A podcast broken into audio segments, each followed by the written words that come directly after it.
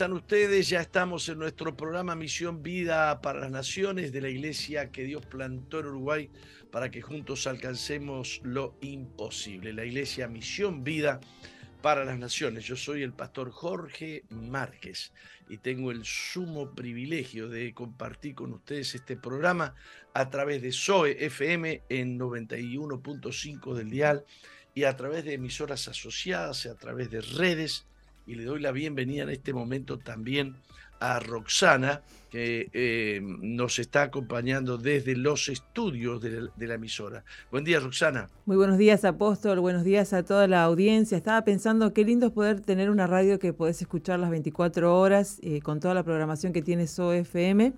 Y bueno, y en, me uno al saludo del apóstol Jorge Márquez para todas nuestras emisoras asociadas en el interior del país, en Salto, Florida, Durazno, Fraile Muerto, en San Juan, Argentina, Eh, te cuento que nos puedes ver a través de la plataforma jorgemarquez.uy, este programa de la Iglesia Misión Vida para las Naciones, de 11 a 13 horas de lunes a viernes. Y nos puedes ver a través de Facebook, a través de MBTV y eh, la página de SOEFM 91.5. También podés descargar la aplicación de SOEFM y, y, podés interactuar con nosotros enviándonos tu mensaje del lugar donde te encontrás, eh, tu nombre y tu saludo. Así que bueno. ¿Cómo sería esto de descargar? ¿Perdón? Eh, ¿Cómo sería esto de descargar la, ¿cómo se dice? Pones en el buscador SOFM y enseguida que entras a, en, la, en la página, en el buscador, te pone descargar la aplicación y la puedes descargar. Y una vez que la descargas, eh, te da la posibilidad, yo no me acuerdo bien cómo hice compartir la página, pero te da la posibilidad de poder compartir este, también el, el link para descargar este, la aplicación. Así lo puedes enviar a tus amigos y a tus familiares para que también puedan escuchar SOE. Perfecto. Y les pido a todos aquellos que nos están escuchando en este momento en cualquier lugar eh, que difundan el hecho de que eh, hemos cambiado, no estamos saliendo más eh, a través de mi fanpage, estamos saliendo a través de nuestra nueva plataforma jorgemarquez.uy o www.jorgemarquez.uy. Necesitamos que nuestra, la gente que me sigue a mí a través de la fanpage este, vaya, vaya hacia, hacia la hacia, hacia la plataforma. Este, hacia la plataforma. Eh, tenemos más libertad para hablar, para decir. Eh, aquí en la plataforma no, no nos sancionan como nos sancionan en las, en las redes, ¿no? Es verdad. Este, básicamente hemos sido sancionados por el uso de música. Ahora podemos usar la música que queremos sin ningún problema, ¿no? Muy bien. Y comenzamos con las noticias.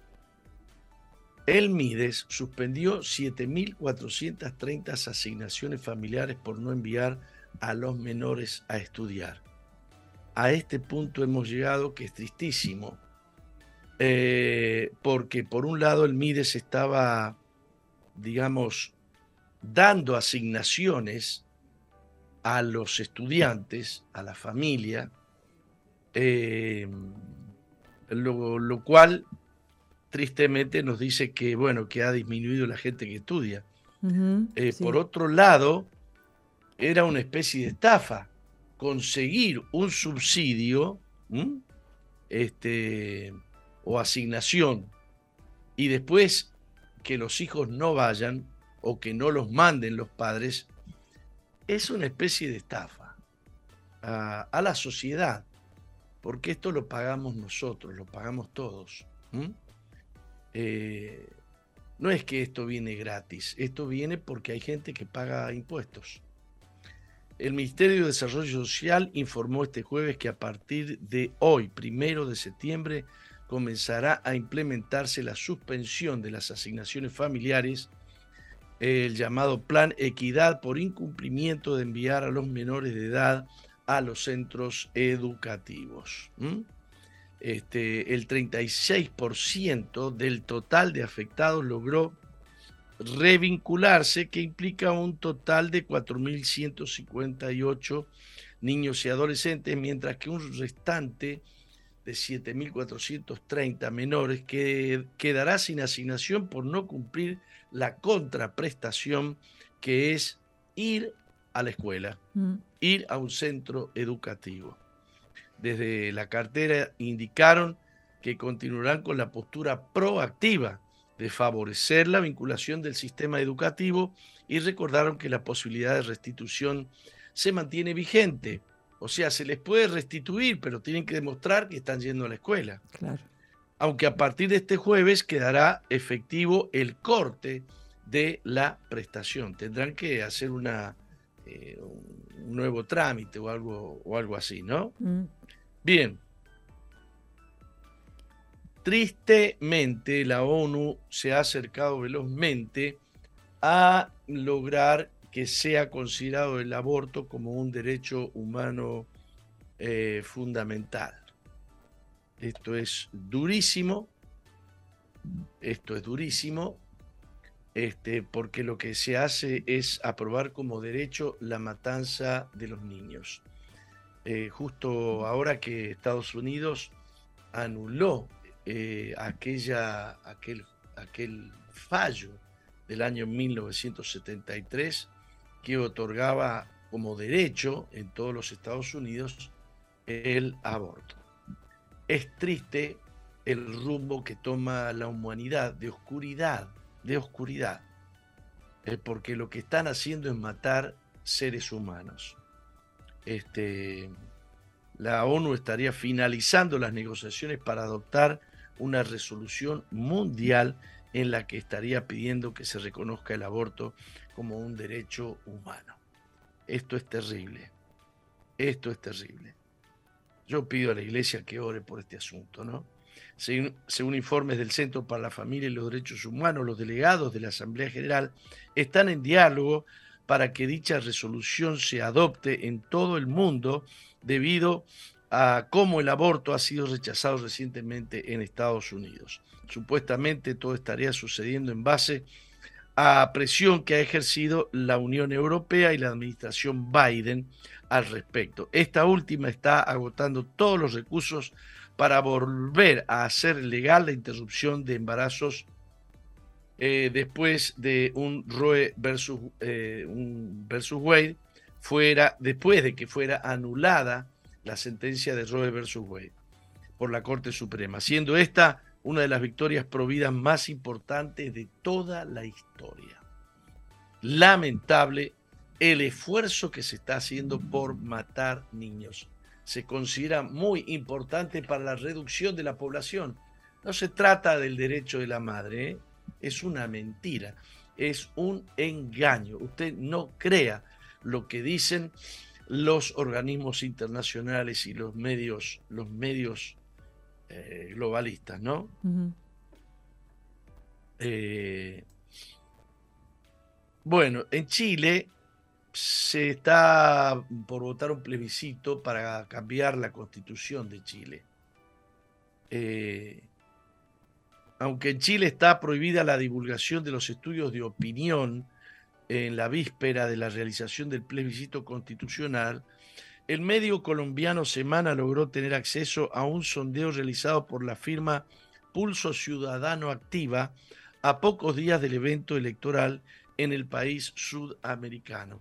Se prevé, el título dice, se mantiene la ventaja del rechazo a cuatro días del plebiscito. O sea, la ciudadanía estaría rechazando eh, la nueva constitución o las enmiendas a la Constitución, que se acercan peligrosamente al comunismo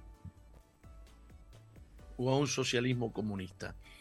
Cuando se indaga por la percepción que tienen quienes irán a votar en el proceso del domingo sobre qué opción resultará vencedora, la tendencia eh, se confirma en un 54.9% en contra de la aprobación de la nueva eh, constitución.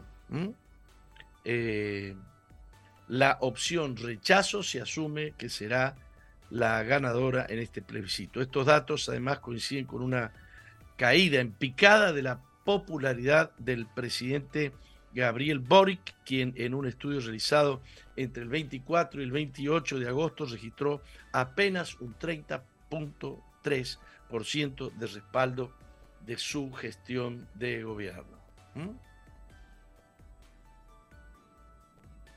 Eh, señores, aquí tenemos un personaje que no es científico y que nos enseña, que fabrica y nos enseña acerca de la importancia de las vacunas, ¿no? Se trata de Bill Gates, que dice que hay una fábrica, eh, el titular eh, de Vision Times dice que hay una fábrica financiada por Bill Gates que cría 30 millones de mosquitos transgénicos a la semana para liberarlo en 11 países, tal como el mismo magnate Bill Gates lo confirma en una nota dentro de un edificio de ladrillos de dos pisos en Medellín, Colombia. Científicos trabajan en laboratorios que crían 30 millones de mosquitos genéticamente modificados por semana, los cuales se liberan en la naturaleza de 11 países de América Latina, Asia, Oceanía y Francia. Gates explica que los científicos eh, atienden toda la necesidad de los insectos manteniendo la temperatura adecuada y alimentándolos con generosas raciones de harina, de pescado, azúcar y por supuesto sangre, y añade que los científicos sueltan los mosquitos por todo el país para que se reproduzcan con mosquitos silvestres que pueden transmitir el dengue y otros virus que amenazan con enfermar y matar a la población de Colombia. Esto asusta, mire, esto asusta. Y además también asusta la idea de que, de que Uy, venga que lo voy a mostrar. Me están trayendo, mire, este, ¿cómo se dice? Mire lo que me están regalando. Eso es... Eh...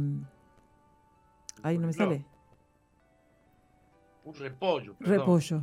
Mire qué enorme. Es un repollo producido en Veraca. Wow. Mire qué cosa, ¿eh? Qué bonito. Y ahí me están trayendo coliflor también. ¿Coliflor? Sí, estamos tratando de, Sí, esto. Wow. Mire qué lindo ramito, ¿eh? Para los que pueden ver, la verdad que... Le ha, cortado las hojitas. Sí. Eh, estamos apresurando la producción porque mire que nos quieren hacer comer insectos eh, los organismos internacionales. ¿eh? Están preparándonos para comer insectos que dice que tiene... Yo me lo como así nomás, mire. Riquísimo. Qué rico, sí. Mm. Bueno, ahora tiene que esperar. Hable. Y esto, y esto los, las producciones que tienen los hogares Veraca, por ejemplo, esto que mostraste recién, ¿qué hacen? ¿Los, los llevan al, mercado así para a la venta o para también? Mirá, es para autoconsumo y para venta. Ajá. No sé a dónde están vendiendo. Pero este estamos muy contentos porque hay muchos hogares veracas que se han despertado al deseo de producir. Sí, qué lindo. ¿Mm?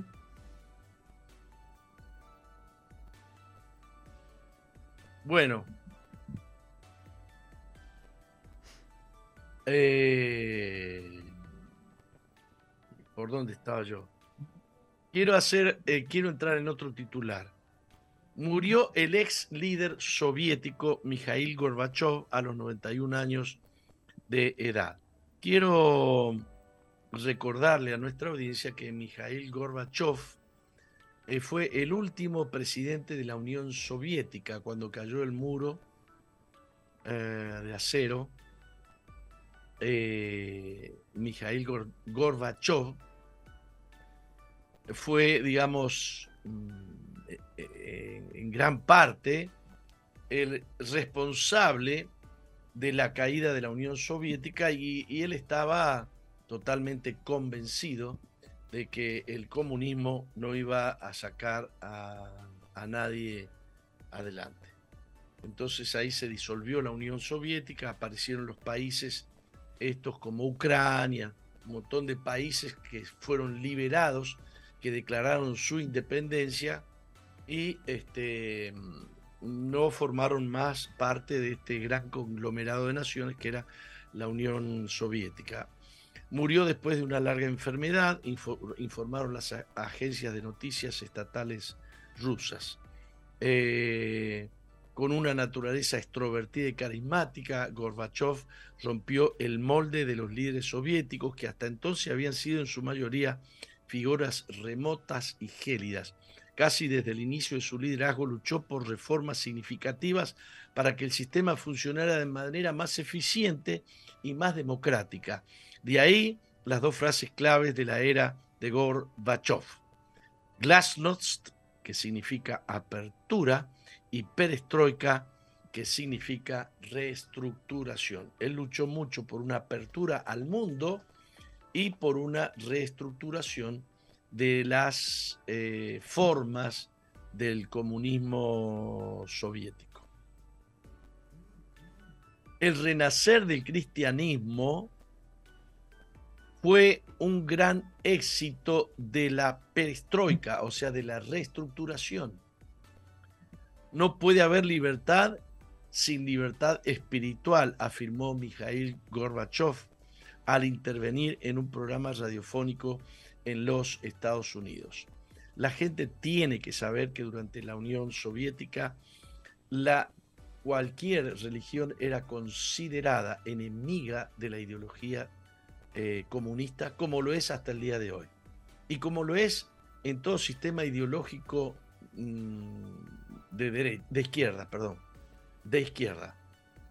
Eh, digamos que los, los, los progres, eh, en general, yo no digo que hay progres que, que, que, no estén a favor de la libertad de culto, pero en general las, las eh, raíces ideológicas que son ateas promueven, promueven la deconstrucción del ser humano.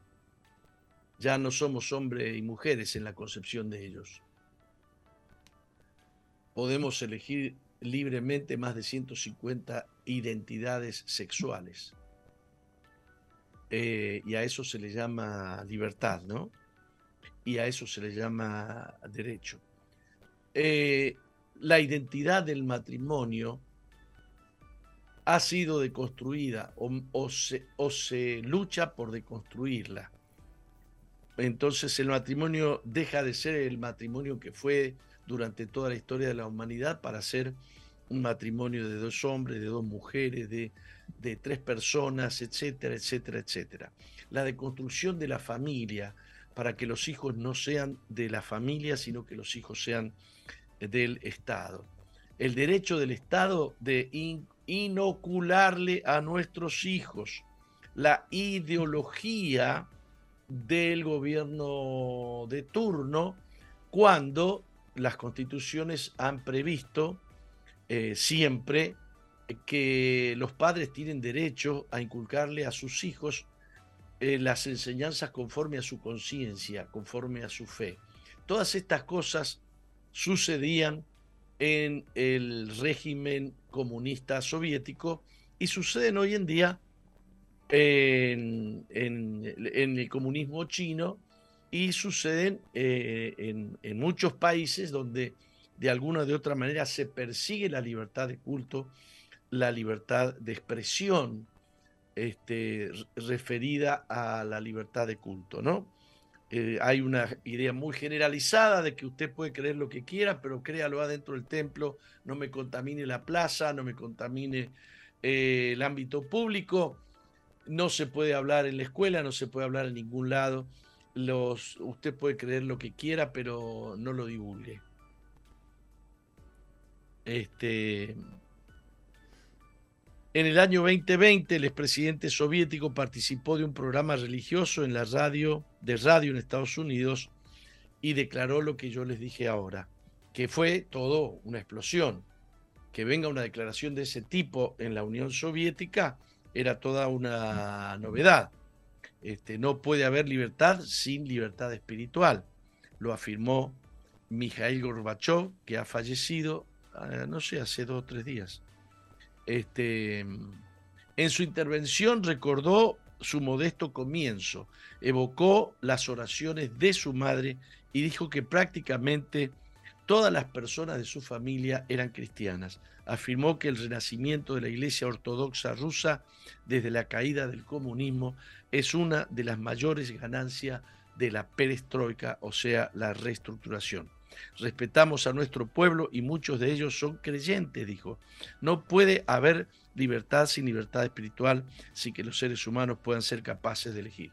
Tiene que saber la población que en el comunismo los líderes religiosos han sido terriblemente perseguidos, masacrados, enviados a, lugares de trabajo forzoso, este, bueno, toda clase de torturas.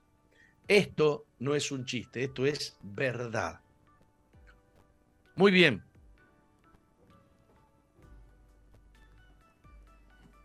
Nos vamos a Islandia. Protestante Digital, un medio español cristiano, dice, nos dice lo siguiente. Islandia aún está lejos de convertirse en un país ateo, pero la indiferencia es la nueva normalidad Es lo que pasa un poco en Uruguay, eh, Roca. Es decir, la gente dice, sí, yo creo en Dios, pero no creo en ninguna religión. Yo creo que existe alguien, alguien, un ente amorfo, no sé quién es, no sé cómo es, no. Y yo pienso que, eh, que es bueno y que no va a castigar a nadie. Y se fabrican un Dios a su imagen y semejanza. Exacto. En vez de ser ellos mismos una criatura de Dios a imagen y semejanza de Dios. De vez en cuando aparecen titulares sobre la Islandia atea en redes sociales. A veces son fake news, otras veces es una simple exageración del progresivo crecimiento de los grupos humanistas. Lo, lo que muestran las últimas estadísticas oficiales a marzo del año 2022 es que el 60% de los 370.000 habitantes de Islandia todavía son miembros registrados de la iglesia luterana, aunque se cree que solo alrededor de un 2% de estos son feligreses comprometidos. ¿Qué va a hacer el Espíritu Santo con aquellas iglesias que no están sometidas a la visión del Espíritu Santo y al poder del Espíritu Santo. El Espíritu Santo no nos va a obligar a seguir sus, preceptos y, los, proyectos de Dios. No nos va a obligar. Eh, por lo tanto, se va a retirar de la iglesia que no tiene fuego. ¿Qué es lo que va a suceder? que van a aparecer las cinco vírgenes insensatas con candelero pero sin aceite. No van a tener el fuego de Dios en su corazón. Y hemos enseñado que lámpara de Dios es el espíritu del hombre. Pero ¿qué hace el espíritu del hombre si no tiene aceite? El aceite es el combustible por el cual se produce la luz. Eh, lejos de convertirse en un país ateo, la mejor palabra para describir a los islandeses en relación con la fe es indiferencia, especialmente si hablamos de personas por debajo de los 40 o 50 años, dice Ragnar Gunnarsson, líder de Misión Luterana de Islandia, un grupo centrado en hacer discípulos de Jesús en su país de origen y más allá.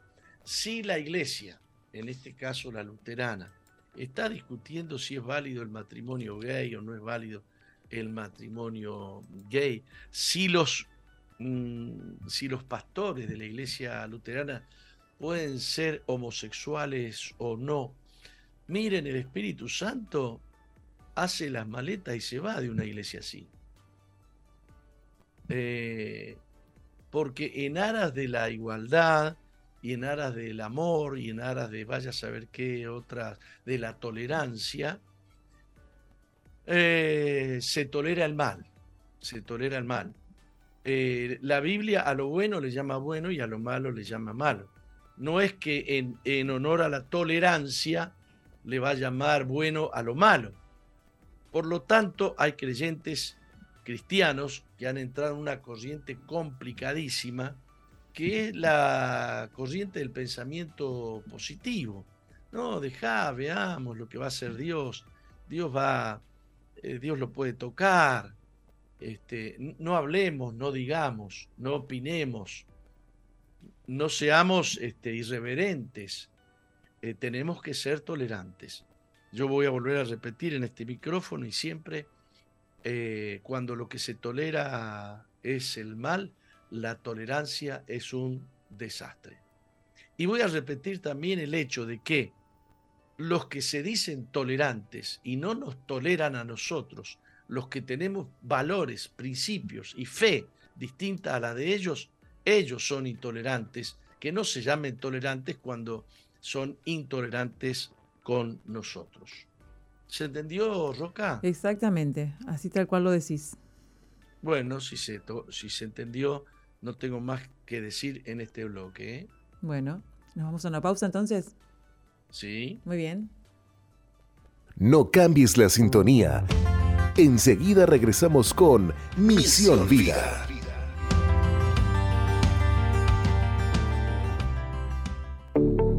Estás en la sintonía de CXD 218, Zoe FM 91.5, Gospel Music.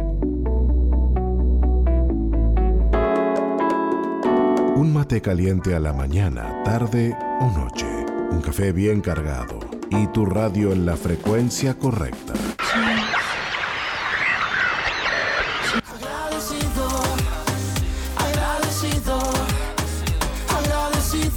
91.5 Zoe FM. La mejor manera de vivir este invierno 2022.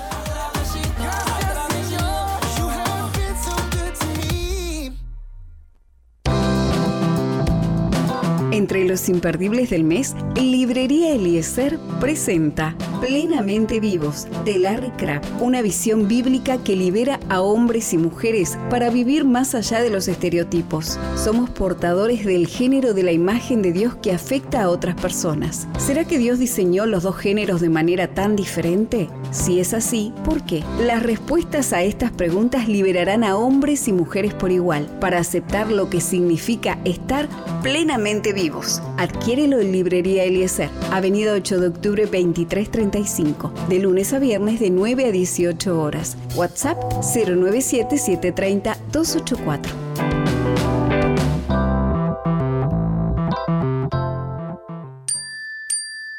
Comunícate vía WhatsApp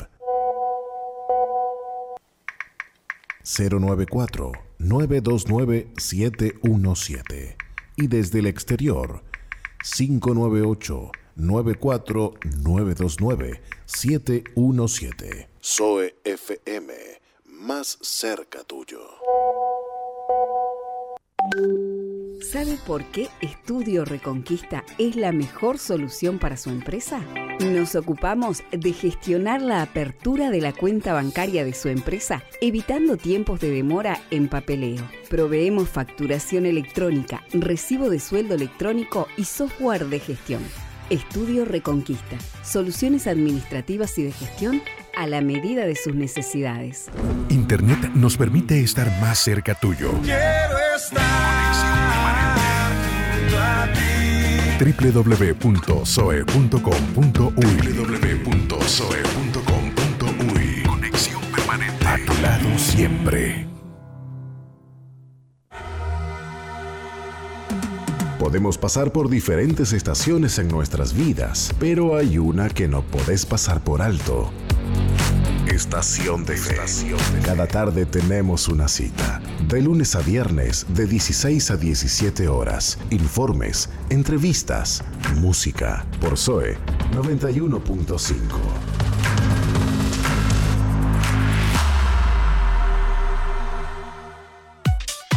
MBTV, Televisión para las Naciones. Excelentes contenidos para todo público. MBTV. Ingresa a nuestro website www.misionvida.org y cliquea en TV en vivo.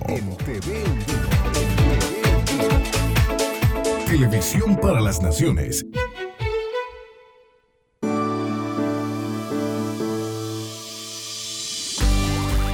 Científicos afirman que, en promedio, las personas pasan más de tres horas revisando su celular. Si dedicaras esas tres horas en otra cosa, podrías aprender otro idioma, escribir un libro, dominar un instrumento musical, estudiar un curso o destacar en algún deporte. Hay muchas actividades que puedes aprovechar. Usa tu tiempo sabiamente.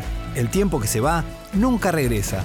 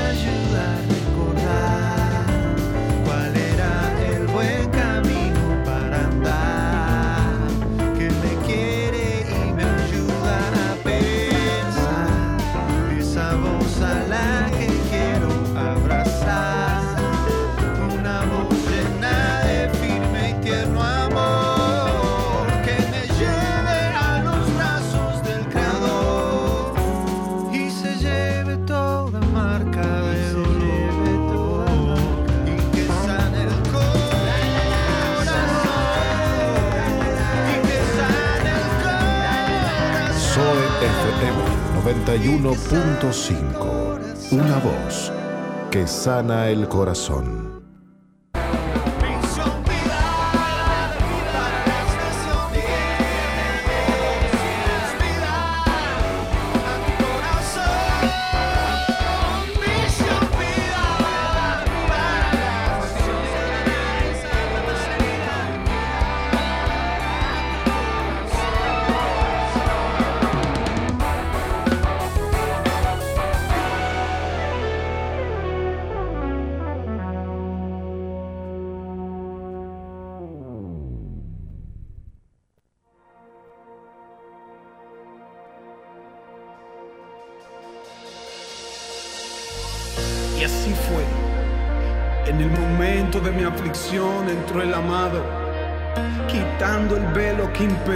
Su presencia en mí.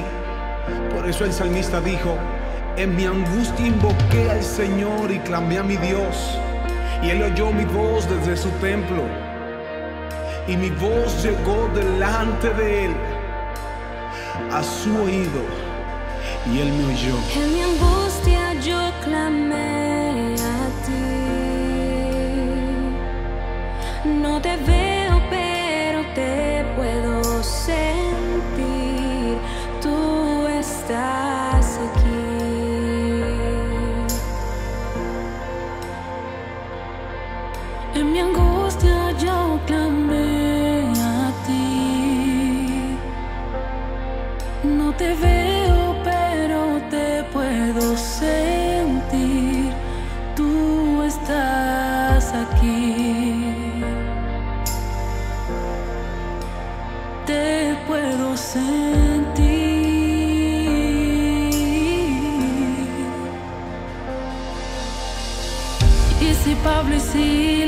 te adoraron y las cadenas les fueron quitadas, quiero adorarte. Y si Pablo y Silas te adoraron y las cadenas les fueron quitadas, así quiero adorarte.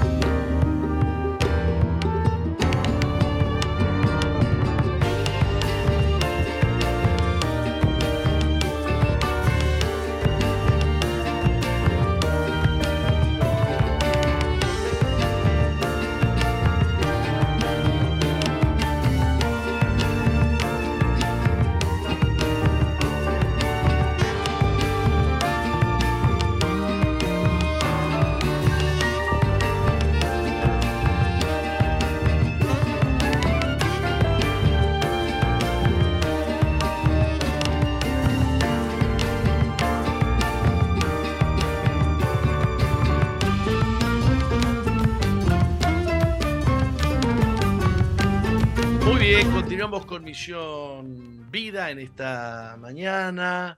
Y les recuerdo a todos aquellos que, que han entrado eh, de alguna u otra manera a participar de este programa a través de SOFM, a través de alguna, de alguna de las redes, porque está saliendo en varias redes. Y yo le pido a, a, Roca que ponga en la red de, de Misión Vida 2.0 y en alguna otra por ahí la promoción que, que Nati ha, hecho acerca de la situación de que este programa está saliendo a través de nuestra nueva plataforma Jorge Márquez eh,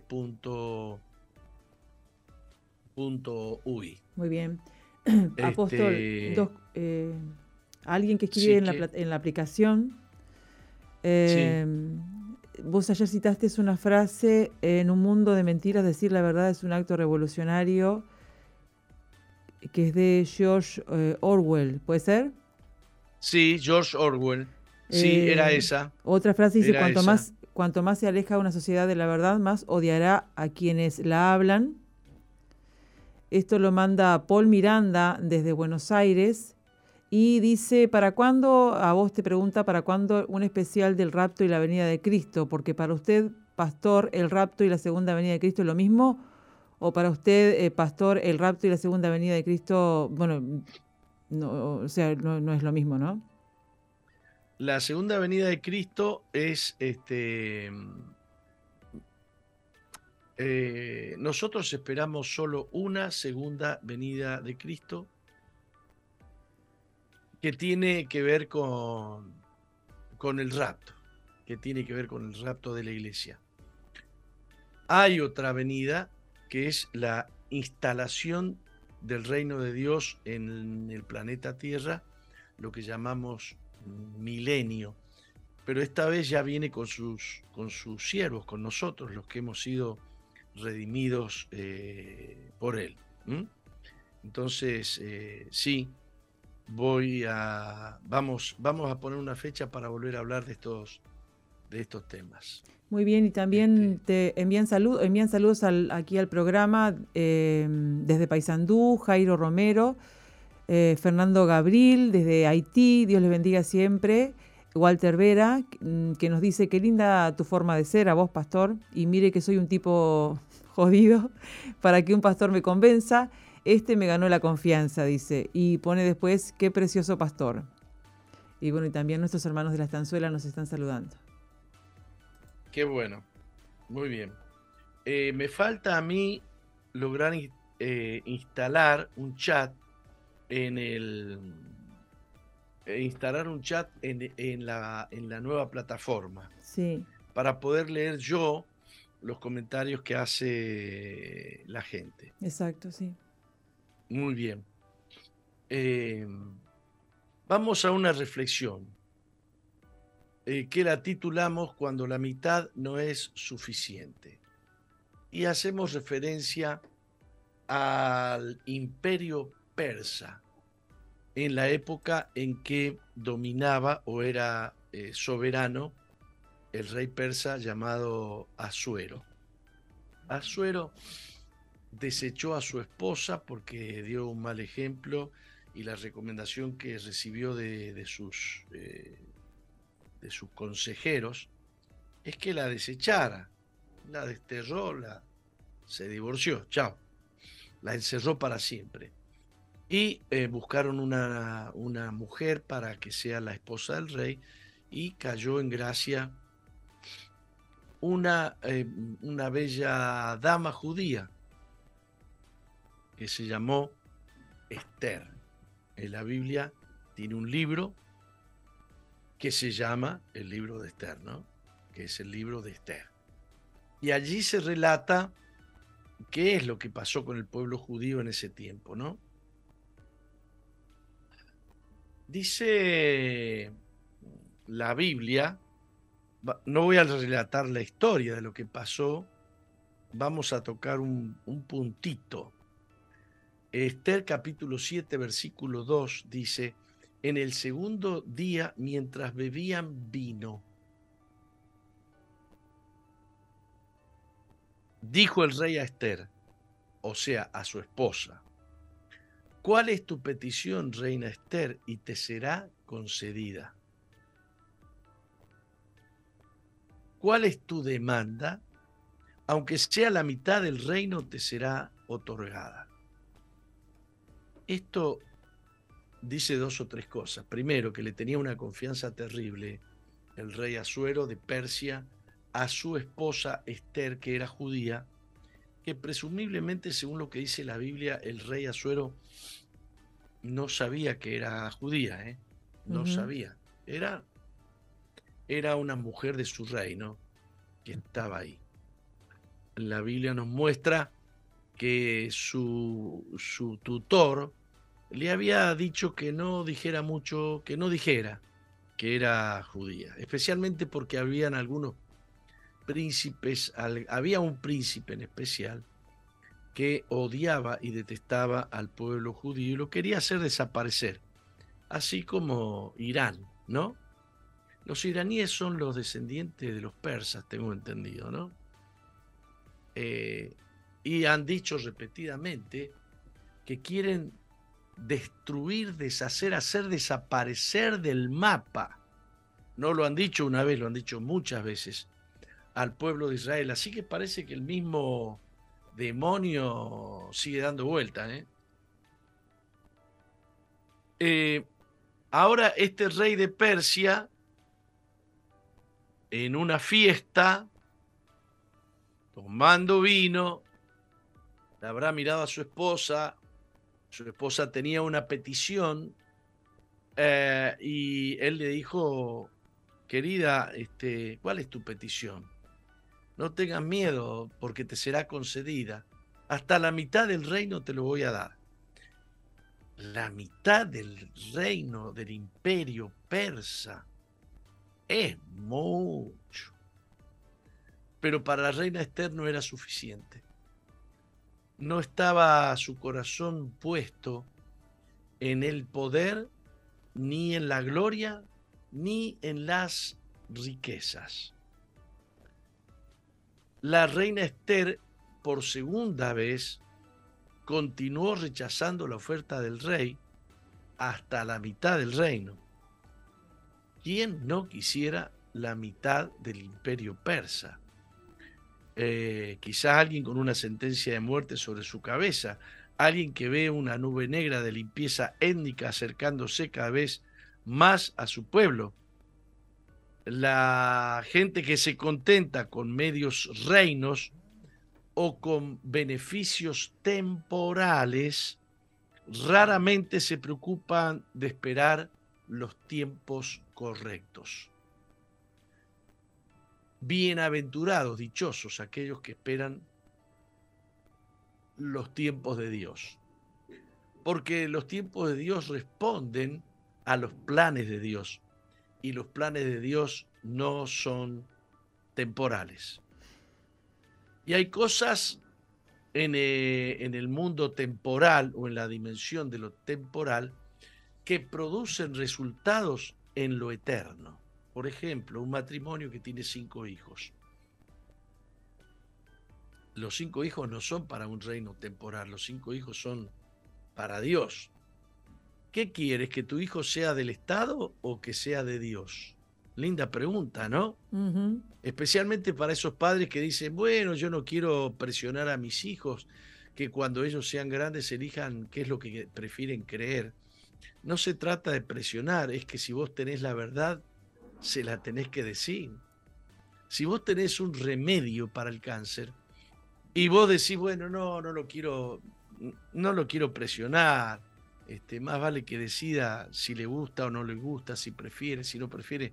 Si vos tuvieras un remedio para el cáncer, utilizarías todos los argumentos posibles para que el que está enfermo, con altísimas probabilidades de morir, lo convencerías de, de alguna manera que tome el remedio. Hay padres que están jugando con la eternidad, la eternidad de sus hijos, por no predicarles el Evangelio. La prevalencia de su pueblo, llamado pueblo de Dios, hoy en día se lo conoce también como el pueblo del libro, que es el pueblo de Israel, es el pueblo judío, los descendientes de Abraham. Dios eh, bordó planes eternos con el pueblo de Dios. Eh, si nuestros hijos son de Dios, las cosas que hagan nuestros hijos y las cosas que hacemos nosotros son cosas que repercuten en la eternidad. Por ejemplo, hablando de, de la segunda venida de Cristo, las bodas del Cordero. ¿Quiénes van a estar en la boda del Cordero? ¿Para quiénes son las bodas del Cordero? En la eternidad, en la gloria, en el cielo. ¿Quién va a pertenecer o formar parte de la novia de Cristo? La que se casa con Jesús. Eh, claro, los hijos de aquellos que han conocido el Evangelio, los hijos de aquellos que han creído en Cristo Jesús y que se han puesto al amparo de Dios y se han puesto bajo los planes de Dios. No es cosa sencilla. No vaya a ser que tus hijos tengan zapatos, tengan camisa, tengan pinta, tengan saco, tengan corbata, tengan bienes, tengan todo y no tengan la vida eterna. Aún las cosas que suceden en el mundo, en la dimensión temporal, tienen dimensión eterna, porque apuntan a la condenación eterna o a la salvación eterna la reina Esther tenía en su corazón salvar a su pueblo porque había un complot. Había un complot para eliminar al pueblo de Dios en el imperio persa. Acuérdese de Irán. Este.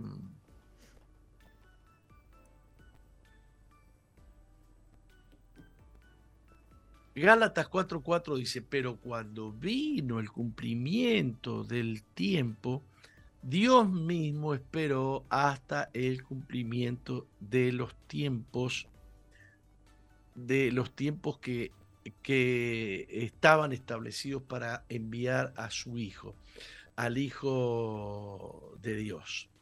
Una oferta le habían hecho a la reina Esther, la verdad, muy tentadora ella podría ser, haber dicho quizás con ser la dueña de, la mitad del reino, yo puedo armar un ejército y defender al pueblo de Israel. Podría haber pensado cualquier cosa, pero ella tenía una luz, tenía una revelación que era interceder a su esposo, el rey Azuero, por la salvación de su pueblo, ¿no? este, así que eh, ella misma le preparó un banquete en el cual le quería hacer una petición al rey y no encontraba la manera, así que le hizo un banquete, le hizo dos y le hizo tres. Porque ella quería encontrar el tiempo de Dios, el momento propicio eh, para, eh, para hacerle una petición al rey. Este, mm, con toda la presión que ella tenía, porque lo había molestado al rey para ofrecerle una cena, una cena en su honor. Recuerden que ni siquiera la esposa del rey podía entrar al palacio, al lugar donde él estaba juzgando o estaba reinando.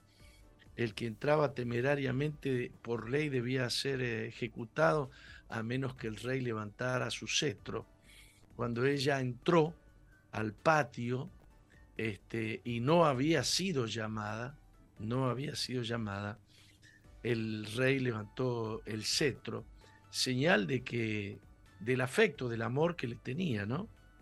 Este, con toda la presión que tenía sobre su cabeza y con el enemigo sentado en la mesa, porque el enemigo del pueblo de Israel estaba ahí en, ese, en esa cena, una cena íntima con el rey. Eh, poca cosa era para ella la mitad del reino. Dios la había preparado a ella para ese momento. Esther pudo haber dado un giro a las órdenes de Amán de matar a los judíos, pero ella no sabía del complot de muerte que había también para Mardoqueo. Mardoqueo era su tutor, era un, primo. Eh, Dios eh, tenía una muy buena idea y Dios se encargó perfectamente del problema, pero solo sucedería si Esther aguantaba esos dos rounds de buenas ofertas para esperar lo mejor de Dios. ¿Estás enfrentando problemas serios? No te apresures porque en las apresuraciones o en los afanes o en las ansiedades se toman decisiones locas, se toman decisiones malas. Tú tienes que aprender a tomar decisiones que sean de Dios. Y las decisiones de Dios se toman en paz. Las decisiones de Dios se toman eh, eh, en, descanso. Es decir, no porque la circunstancia te apremia. El diablo ha preparado decenas de circunstancias para obligarnos, empujarnos a tomar decisiones apresuradas que sean decisiones malas, que uno diga, bueno, no, no, no tenía otra cosa a la vista, no podía, tenía que hacer algo. No hagas algo por presión porque Dios no lo quiere. Dios quiere que tú tengas paz y que conozcas la decisión que Él quiere y que tomes la decisión. eh, la decisión que Él ha previsto que tú tomes. Eh, no te escapes de, del tiempo de la espera correcta. Tú estás embarazada, tienes que tener paciencia. Son nueve meses. Son nueve meses. Nada bueno vas a hacer si te lo quieres quitar antes. Eh, busca a Dios comprometidamente con Él. Comprometidamente con Él. Y Él te guiará a tomar las decisiones eh, correctas. ¿Cuál es la tesis que estoy proponiendo? Que es una tesis bíblica, que eh, tiene que estar gobernando cuando el alma está quieta, cuando el alma está aquietada, la voz de Dios es un susurro que se puede oír. Yo no sé cómo hacen algunos estudiantes para estudiar con la radio prendida, con la música a todo vapor, con, con rock, qué sé yo. No, no, a mí me hace bien, yo me concentro, no sé cómo hacen, pero cuando tu alma está en un ruido, no estás en condiciones de escuchar la voz de Dios. Es preferible que pares el que saque el pie del acelerador, que frenes y que ores y que esperes el momento de Dios. En el tercer día se dio la oportunidad, en el tercer día. El tercer día también el rey le ofreció medio reino a la reina Esther. Eh, pero la reina Esther entendió que ese era el momento de decirle al rey que ese que estaba comiendo ahí con ellos era el que había planificado la destrucción del pueblo judío. Saben que fracasó, ¿no? Eh, fracasó total y absolutamente el plan del enemigo y el enemigo había preparado una horca para eh, el, el- el Mardoqueo. primo de, de Esther, que era el tutor de Esther, eh, y alguien le levantó la mano y dijo, oh rey, este, ahí hay una horca de, creo que era de 30 pies, no me acuerdo cuántos pies de altura, que Mardoqueo, que, ¿cómo se llamaba Amán, este hombre, el enemigo? Amán. Amán había preparado para ahorcar a Mardoqueo, que era judío. Este, y dijo, ahí está la horca que prepararon para, para Mardoqueo, el, el tutor de, de la reina, Esther. Wow, querido del alma. ¿Qué dijo el rey? Pa, extraordinario. Cuelguen al enemigo del pueblo de Dios en la horca que ha preparado. Miren que se vuelve a repetir la historia con Irán, ¿eh? Mire que se vuelve a repetir. Dios no va a permitir la destrucción de su eh, pueblo. Vamos a un corte. Vamos. Lo deseable respecto al divorcio es que nunca ocurra por el daño que trae a la familia. Pero cuando el divorcio se ha dado y es llevado de la mejor manera, se pueden aprender lecciones de vida alentadoras. Comparto algunos consejos para aquellos que han pasado por esto. No se estigmatice como fracasado. Invierta tiempo en usted. Llore, reflexione, atiéndase y ámese. Vuélvase a ilusionar con retos que le inspiren. No involucre a su familia de origen en el conflicto, pero permita que le brinden apoyo. Aprecie a los buenos amigos y déjese amar. Aunque una relación haya terminado, debemos procurar vivir en paz y generar un ambiente de armonía en beneficio de todos. Le habla Sixto Porras de Enfoque a la Familia. Visite enfoquealafamilia.com. Estás en sintonía de Zoe Gospel Music. Esto es Misión Vida, el programa que conduce el apóstol Jorge Márquez.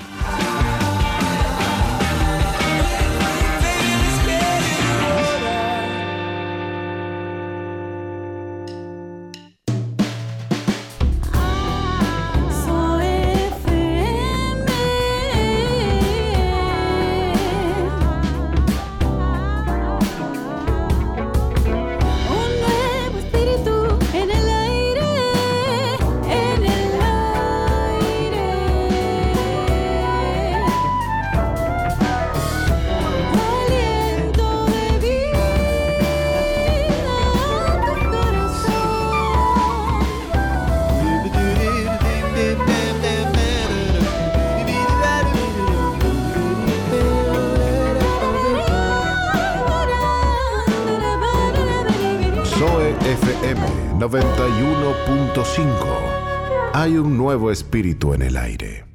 12 y 30 y María no llega. Su rebeldía empezó a los 6 años y en ese entonces habría sido suficiente un abrazo y una conversación amorosa y firme. Padre, hija, no esperes que pase el tiempo. Trae el cambio en tu familia hoy.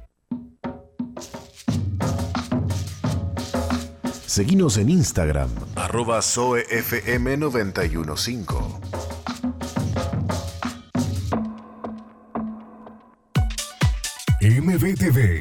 Televisión para las Naciones. Excelentes contenidos para todo público. MBTV. Ingresa a nuestro website www.misionvida.org y cliquea en TV en vivo. Televisión para las Naciones. Estamos donde vos estás. Estamos donde vos estás. No hay lugar donde no nos puedas llevar. Zoe Gospel Music. Búscanos en Radios del Uruguay, en tu Play o Apple Store. No importa el lugar, tu radio siempre contigo. Zoe Gospel Music.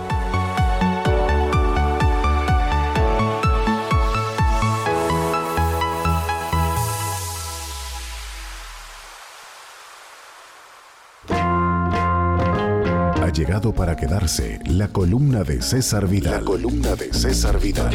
Historiador, escritor y comunicador. Desde una cosmovisión bíblica, César Vidal aborda con sagacidad temas de actualidad. Lunes, miércoles y viernes a las 20:30 horas por Zoe 91.5. Sigue al apóstol Jorge Márquez en su fanpage en Facebook, Jorge Márquez.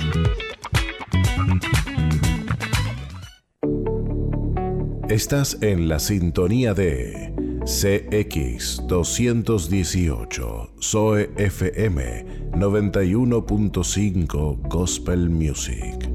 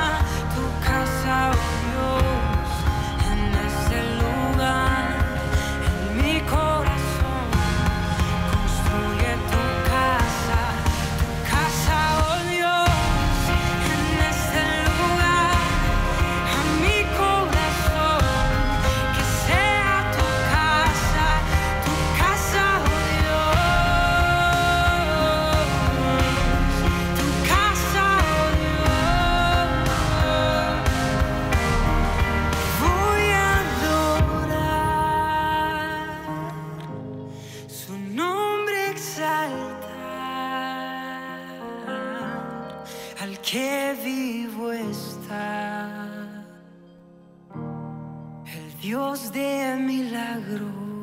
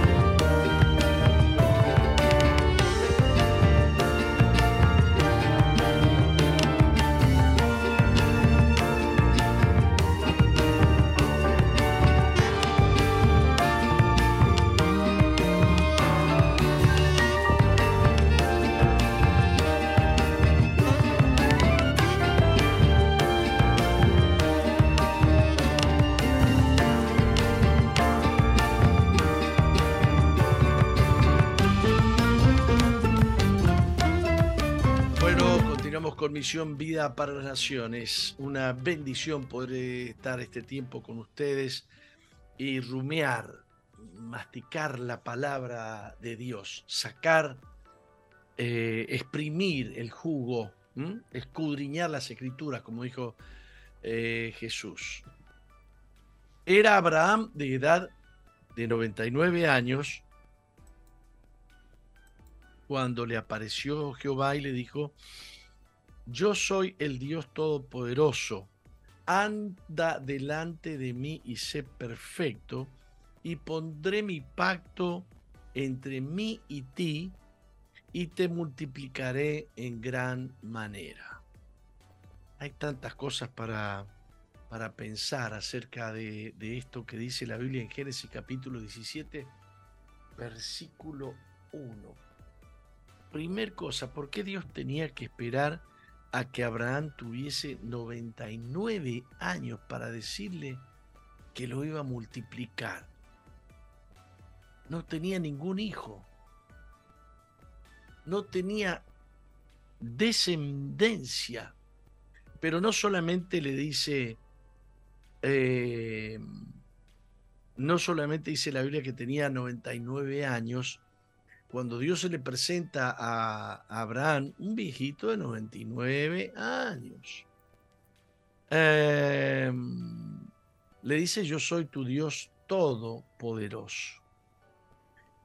Anda delante de mí y sé perfecto. A veces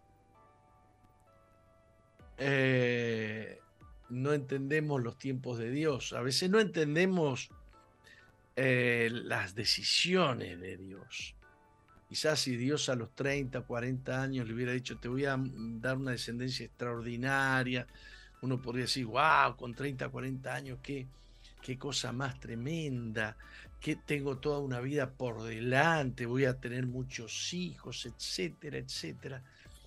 Pero Dios espera que a Abraham tenga 99 años para darle un hijo, uno solito, y una promesa, la promesa de que lo iba a multiplicar y haré un pacto eh, contigo y, y te multiplicaré en gran manera. O sea que lo que Dios estaba por hacer con Abraham y con su descendencia, Abraham no lo vería en esta vida.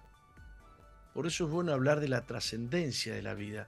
En una discusión que Jesús tuvo con algunos religiosos de la época que no creían en la resurrección, Jesús les recordó a esos religiosos diciéndoles que Jehová dice, yo soy el Dios de Abraham, de Isaac y de Jacob. No dijo, yo era el Dios de tus ancestros, Abraham, Isaac, Isaac y Jacob. Les dijo esto recordándoles que Dios no es un Dios de, de muertos, sino que es un Dios de vivos. Para, eh, para, mm, para, para, Dios, Abraham estaba vivo en la época de Jesús y para Jesús también.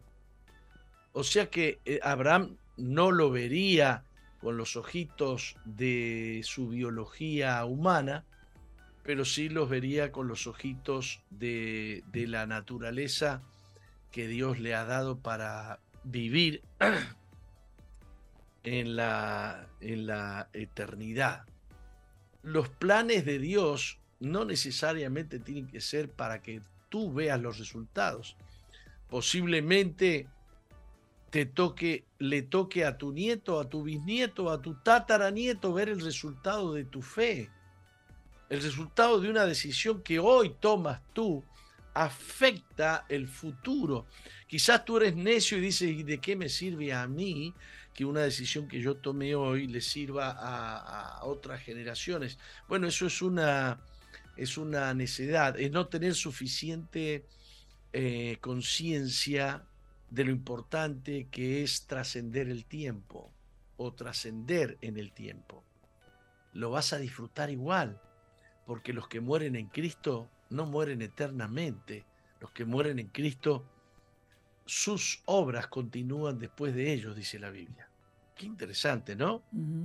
Este, y la otra cosa que le pide Dios a Abraham es que camine con un corazón perfecto. La pregunta es, ¿quién tiene un corazón perfecto? ¿O qué es un corazón perfecto?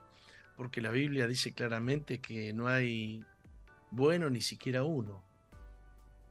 Dios no encontró jamás una persona correcta y buena. ¿Qué es para Dios un corazón perfecto? Eh, Dios dijo también de David que tenía que David tenía un corazón conforme al corazón de Dios. Eh, eh, y este, una de las frases que a mí me ha quedado metida en el corazón es que cuando Dios habló de, David, dijo, he elegido a David mi siervo, quien hará todo lo que yo quiero. No se trata de la pureza que hay o de la falta de pecado que hay en tu corazón, sino que se trata del hecho de que tú ames a Dios más que a todas las cosas. Tú puedes errar, eres humano. Tú estás sometido a presiones, tú estás sometido a tentaciones, tú estás sometido a eh, pasiones. El apóstol Pablo decía de Elías que él estaba sometido a pasiones igual que nosotros, pero creyó. ¿Qué es un corazón perfecto? Es un corazón que le cree todo a Dios, que le cree todo a Dios. David adulteró, asesinó, mandó asesinar al esposo de la mujer con la que, la mujer que arrebató. Eso a todas luces no es un corazón bueno ni un corazón perfecto. Pero, ¿de qué se trata el tema del corazón perfecto? Es, es el corazón de aquel a quien Dios reprende y la persona que tiene temor de Dios inmediatamente reconoce su error y se arrepiente y se vuelve a Dios con todo su corazón, como lo hizo David y lo demuestra en el Salmo número 51. ¿Mm? El Salmo 51 es un clamor de David para que Dios lo perdone y lo limpie y lo, lo deje puro y lo deje blanco y le pide por favor que no aleje de, de, de, sí, de él, eh, su Espíritu Santo. Eh, el corazón perfecto es el corazón de alguien que camina delante de Dios y le va a dar la prioridad a Dios en todo. Le va a dar a Dios el lugar que se merece en todo. No le va a poner excusas. Va a reconocer la reprensión de Dios. Va a reconocer la palabra de Dios. Se va a volver a Él con todas las fuerzas de su corazón. Para enfrentarnos a la idea de la perfección, primero debemos entender que la perfección no significa una existencia impecable y sin pecado. No la perfección a los ojos del Señor significa algo completamente diferente. Dije, no, la perfección a los ojos del Señor es algo diferente. Significa madurez, significa plenitud. ¿Cuándo decimos que un, una persona es un hombre? Cuando tiene 15, cuando tiene 20, cuando tiene 30, ¿cuándo es un hombre? ¿Qué me dice usted, Roca, de esto? Cuando madura.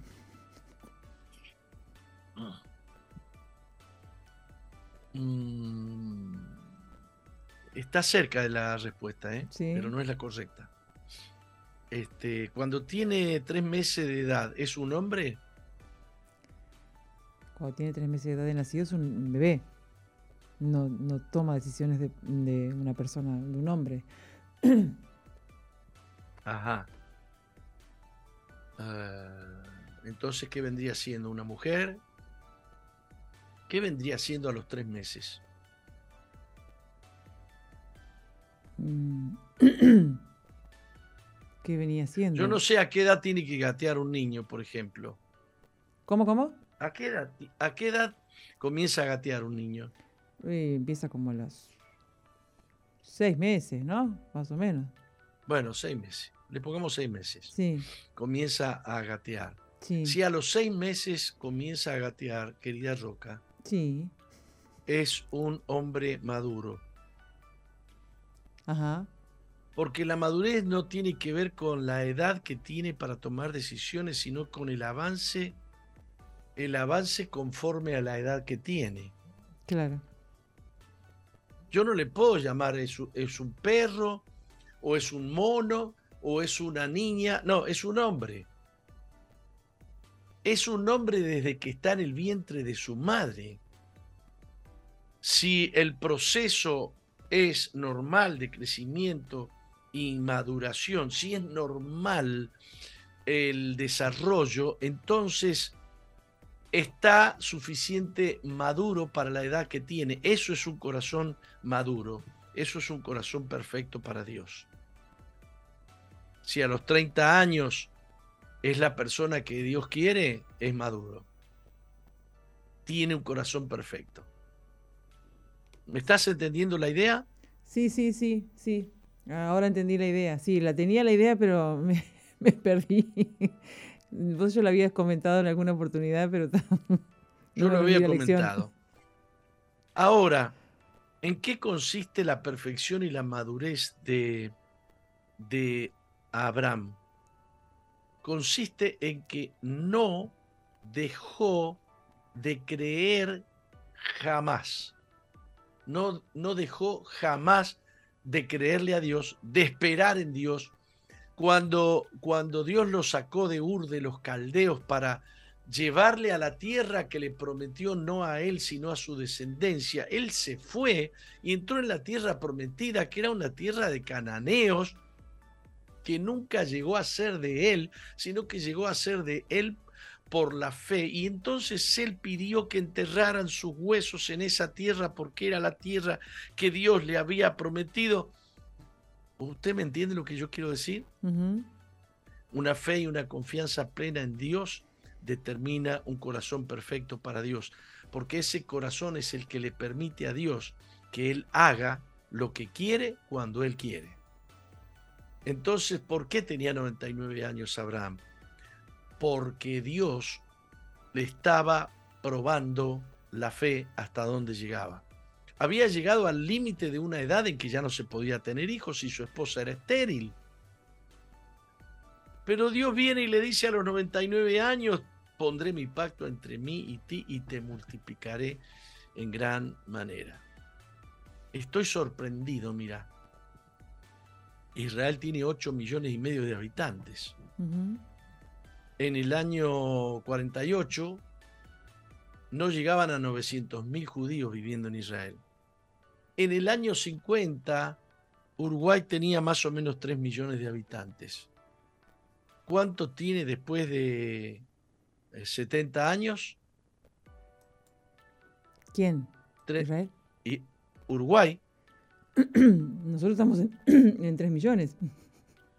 estamos en 3 millones y un cacho. Y sí, estamos un en 3 poquito. millones y medio, qué sé yo cuánto. Una pulgada. No crecemos. En 70 años no hemos crecido. Israel, eh, yo ayer hablé, ayer creo que hablé, ¿no? Sí. De Tel Aviv. Eh, creo que todas las ciudades de Uruguay se fundaron antes que Tel Aviv. ¿Me estás escuchando? Sí. Tel Aviv eh, empezó con un- en el año 1909 con un puñado de, de ¿cómo se dice? De colonos. Un puñado de colonos en un montículo de arena. Qué lástima que no les mostré ayer la foto actual de Tel Aviv. Capaz que, capaz que me la puede mostrar este chico. La Mauri. ciudad actual de Tel Aviv. Sí, eh, la- creo que la mostramos, sí. no, A creo ver que si no la Mauro- mostraron ayer. Mostramos los fundadores de Tel Aviv. Sí, había mostrado cuando hubo un grupito de fundadores ahí en el desierto y después lo que era la ciudad actual con los edificios. Ah, ¿la mostramos? Bueno, pero. Bueno, si la ¿dónde tienen la quiere mostrar. Mauri, está ahí. Si la tiene Mauri y la quiere mostrar. Eh, ¿Sabe cuántos habitantes tiene Tel Aviv hoy? Tel Aviv no. 3.850.000 habitantes. Más que toda la población de Uruguay. Una ciudad ultra moderna. Han inaugurado un tren bala. Yo le digo bala, pero es ultra ligero. Que hace un viaje entre Jerusalén y Tel Aviv. Eh, se movilizan millones de, de ciudadanos eh, em, la cantidad de rutas que ha tenido que hacer Israel por el crecimiento extraordinario que tiene, da fe de que Dios está cumpliendo la promesa que le dio a Abraham. Dios es un Dios que trasciende los tiempos. Dios dijo que iba a hacer reverdecer el desierto y ayer les dije, sí, han hecho eh, reverdecer el desierto, han plantado hortalizas y frutales en el desierto y le dan de comer a las vacas en el desierto. Y exportan flores y exportan eh, frutas. Sí, Señor. Dios ha cumplido con la promesa que le dio a Abraham porque Abraham tuvo un corazón perfecto para con Dios y Dios estableció un pacto entre él y su descendencia.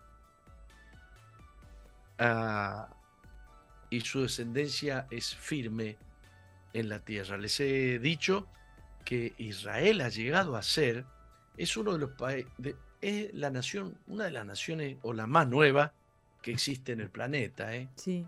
la más nueva. Ha llegado a ser la octava economía eh, mundial. Y ayer hablamos de la, de la terrible tecnologización, eh, porque Israel está vendiendo tecnología al mundo entero. ¿eh? En todos nuestros teléfonos hay tecnología israelita. Eh, los que aman a Dios, los que amamos a Dios, y lo, va- y lo ponemos a Él en primer lugar, le damos a Él el primer lugar, que Él sea primero de todo en nosotros, tenemos las mismas promesas que Dios le dio a Abraham. Descendencia de Abraham somos. Ah, ciudadanos israelíes por la fe. Me despido. Sí, Vamos a un corte. muy bien. No cambies, ya volvemos con Misión Vida. Sigue al apóstol Jorge Márquez en su fanpage en Facebook, Jorge Márquez.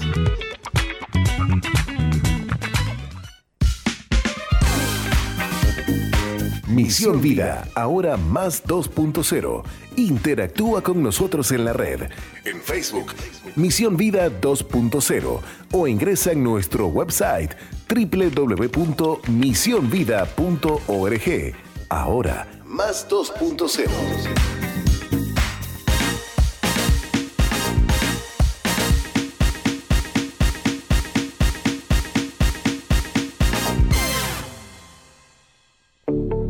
Estás en la sintonía de CXD 218, Zoe FM 91.5, Gospel Music.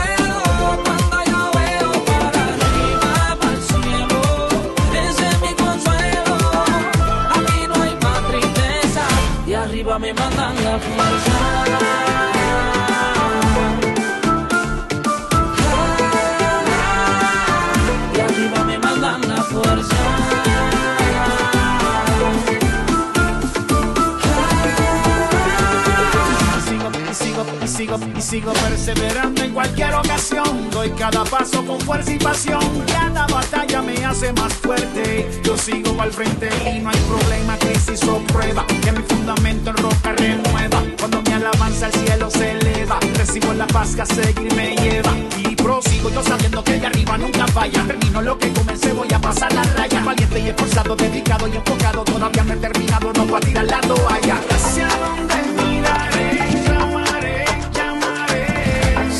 No será para el suelo.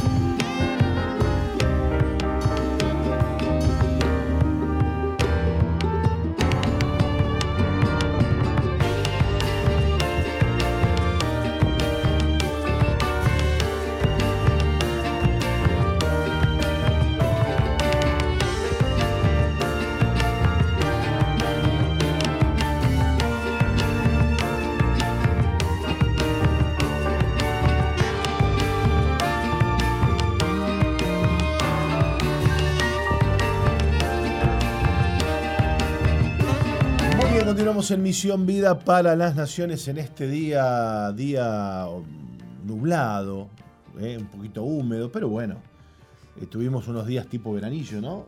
¿Cómo anda, Roca? Eh, unos días más o Dios menos. me la bendiga. Se nos fue agosto, día 72 de agosto, digo. agosto no se ha terminado más.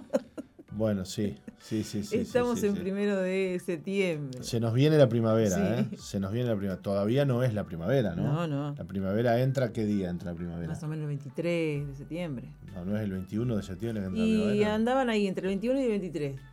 Ah, mire usted, mire qué interesante. Sí.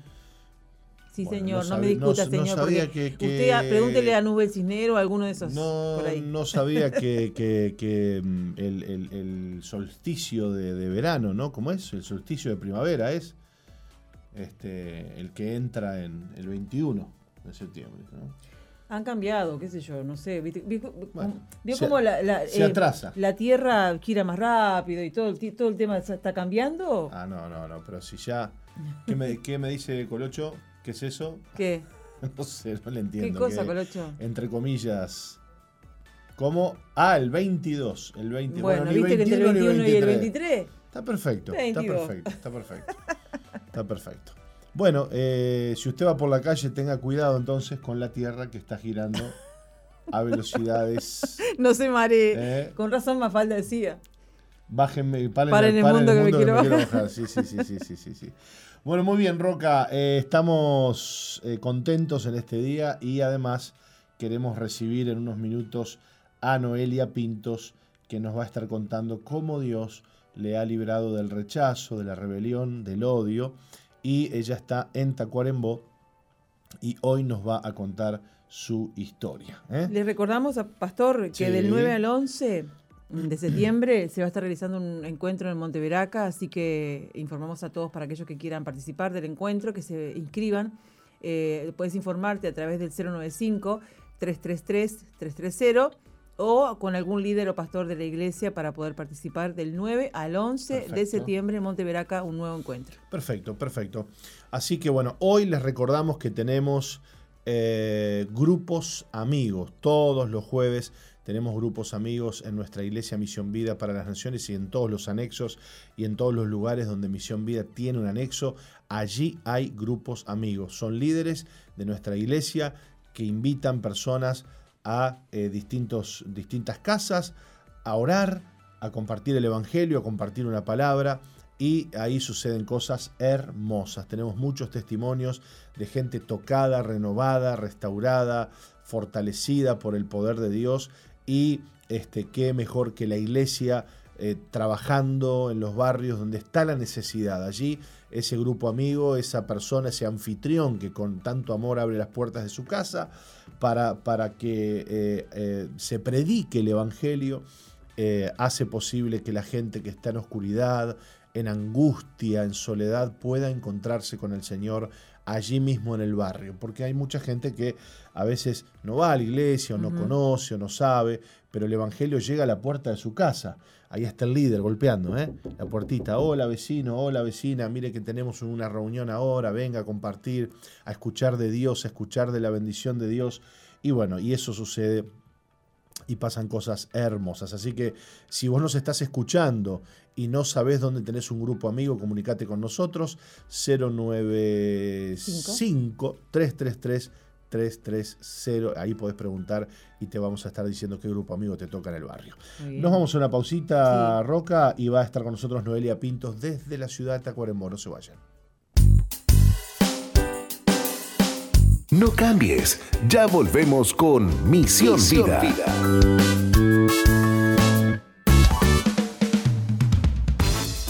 Sigue al apóstol Jorge Márquez en Twitter e Instagram, arroba Jorge Márquez Arroba Uy. Jorge Márquez Uy. Y suscríbete al canal de YouTube Jorge Márquez. Jorge Márquez.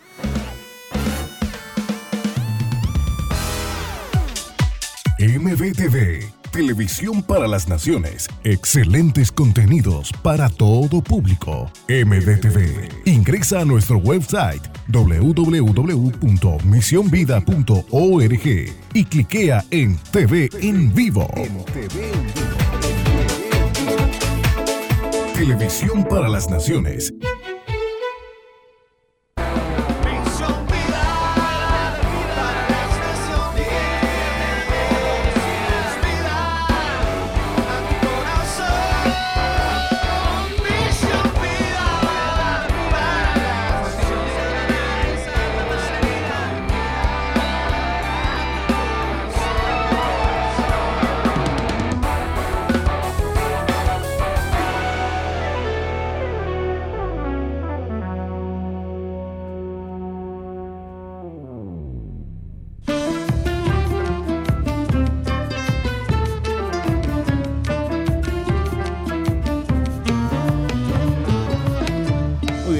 La pausa y estamos conversando con Noelia Pintos. Ella se encuentra en la ciudad de Tacuarembó y hoy nos va a contar su historia, cómo el Señor le ha librado, le ha perdonado del odio, la rebeldía y el rechazo. Noelia, bienvenida a Zoe, bienvenida a Misión Vida. ¿Cómo estás?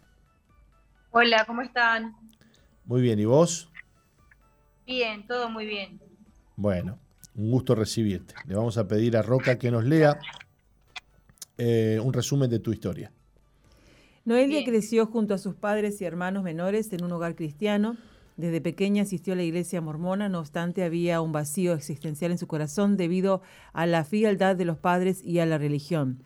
Al tiempo de sus padres eh, se divorciaron a causa del maltrato físico que su mamá padecía. Poco después esta consigue una nueva pareja, eh, la cual comienza a abusar sexualmente de Noelia, lo que provocó que prefiriera pasar más tiempo en la calle para no estar en su casa. También padeció bullying en la escuela por parte de sus compañeros, gestando en ella un carácter rebelde y conflictivo. En su adolescencia frecuentó la calle con amigos buscando en ellos llenar el vacío que había en su corazón. Tenía 18 años cuando quedó embarazada de su primera hija y a los pocos meses conoció a un muchacho con el que comenzó a convivir. Pero la relación no era buena debido al consumo de él. Los maltratos verbales eran algo de todos los días, la adicción de su pareja fue en aumento y la relación llegó al límite. Para entonces, Noelia tenía tres hijos y decidieron buscar ayuda con la hermana de su pareja, quien vivía en un hogar veraca. Entonces comenzó a asistir a la iglesia, luego participó de un retiro espiritual donde Dios marcó su corazón. Su vida fue restaurada, Noelia perdonó y recibió perdón, hoy ama a Dios con todo su corazón y le sirve junto a su familia, lidera un grupo amigo donde predica las buenas nuevas y testifica cómo Dios transformó su vida. Qué lindo, Noelia. Qué hermoso. Cómo tu vida pasó de ser un caos a ser una, hoy una bendición. Pero hablanos eh, un poco de esa infancia difícil que tuviste, donde, bueno, viste a tus padres separarse, la religión, el abuso. Te escuchamos. Bueno, mis padres asistían a la iglesia mormona, me llevaron a mí desde bebé. Eh, fui más o menos a esa iglesia como hasta los 12 años pero me di cuenta que no era un lugar, no veía a Dios por ningún lado, entonces decidí no ir, no no ir más. Luego mis padres se divorcian y bueno, viví con mi mamá. Luego mi mamá eh, encuentra otra pareja y bueno, empezaron eh, un, abuso de parte de, de, este hombre hacia mí desde los cinco años hasta ya adolescente. Y bueno, yo prefería estar en la calle. ¿Sabés que Noelia? Que yo no sé si habrá alguna radio ahí o algo prendido cerca tuyo, no te lo digo para, para vos, pero No, no. Por, ¿no? Porque hay como un- una especie de eco, pero te escuchamos bien igual, ¿eh? Bien. Eh, bueno, lo cierto es que tu mamá se separa de tu papá por la violencia y, y- y- y, bueno, y luego mm, comienza a rehacer su vida y esa persona que trae a su vida empieza a abusarte. Sí, toda mi niñez. Y bueno, yo decido irme de mi casa, de, la casa de mi mamá, eh, antes de los 18, mucho antes, yo creo que tenía 15 cuando me fui a vivir con mi papá. Y bueno, cuando volví a Paysandú, ah, antes de, dos meses antes de, cumplir 18 años, a los 18 ya me entero que estoy embarazada de mi nena más grande. Y bueno, ahí en la calle, en la calle, de un lado para otro. A veces me quedaba en la casa de mi mamá, a veces no, porque a veces me recibía y a veces no. Y bueno, ahí conozco a Pablo, él es mi esposo hoy en día, Ajá. pero bueno, en su momento, cuando lo conozco, él tenía problemas también de adicción y, bueno, un testimonio muy fuerte también, pero bueno, no, en ese momento nos unimos y él le dio el apellido a, a mi hija Jade, la crió como una hija. Luego tengo dos hijos más con él, pero en todo ese proceso fueron años de, de- o sea, su, su consumo fue aumentando fueron años de, violencia verbal, física no, no tanto porque yo nunca permití que él me levantara la mano, pero sí verbal y, bueno, lo dejé muchísimas veces porque pensé que él no iba a cambiar y que siempre iba a consumir y consu- bueno, fue el, aumento de consumo fue aumentando cada, cada vez más.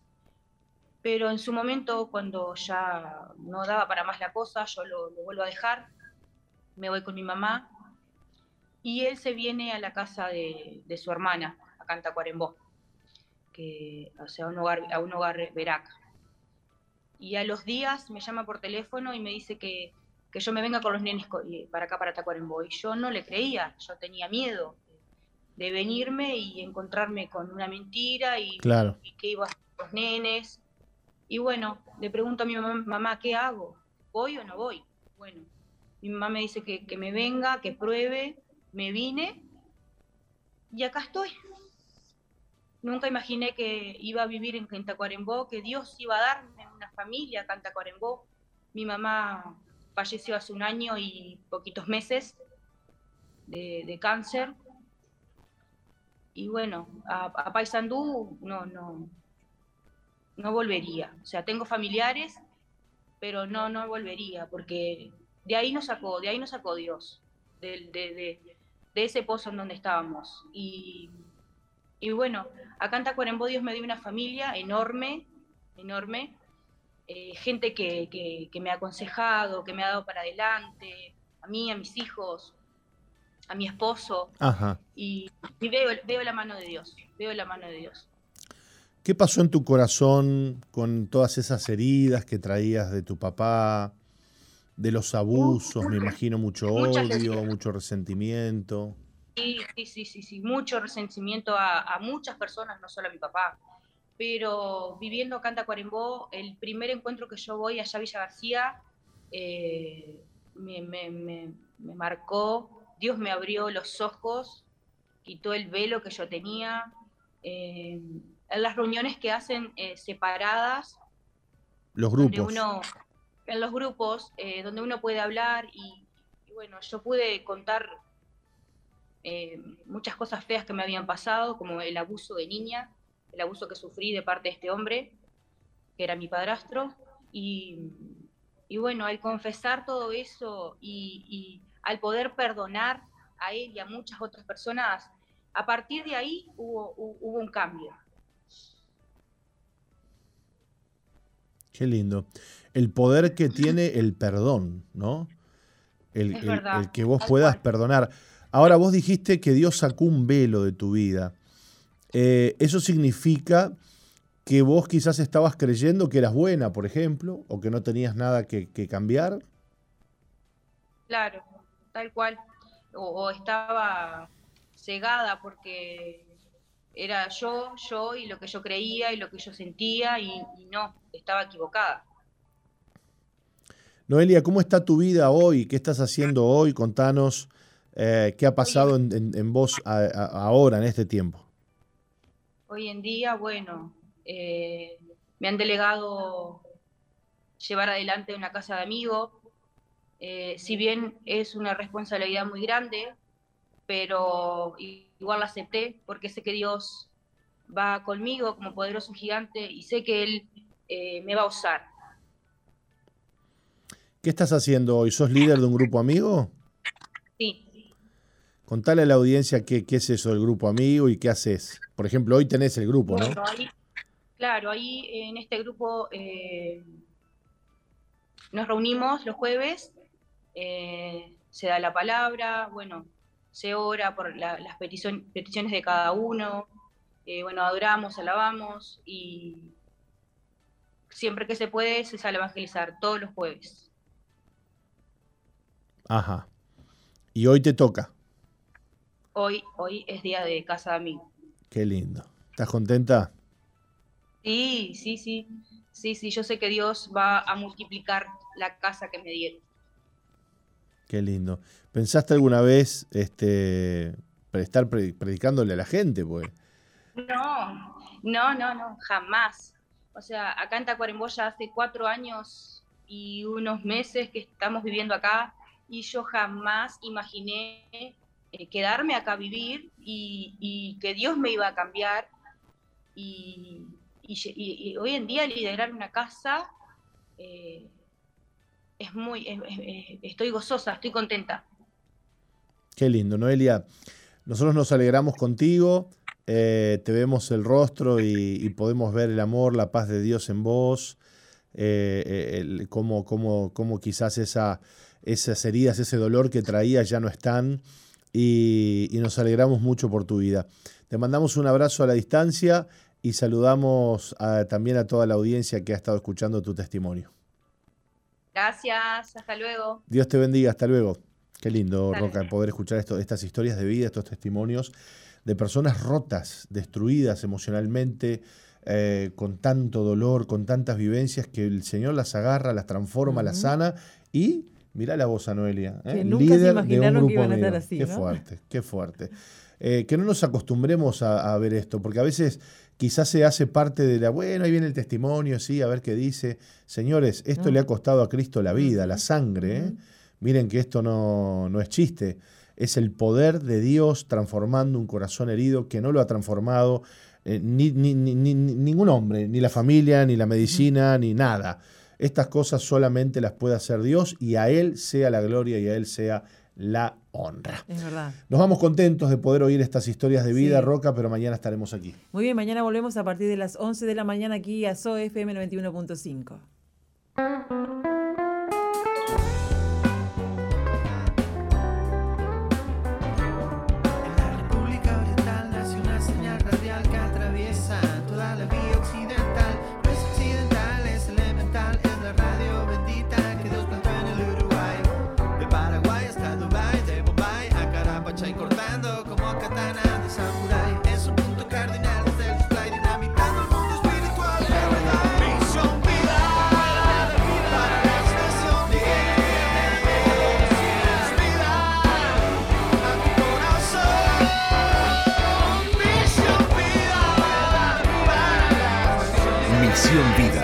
iglesia que Dios plantó en Uruguay para que juntos alcancemos lo imposible, presentó su programa exclusivo que conduce el apóstol Jorge Márquez.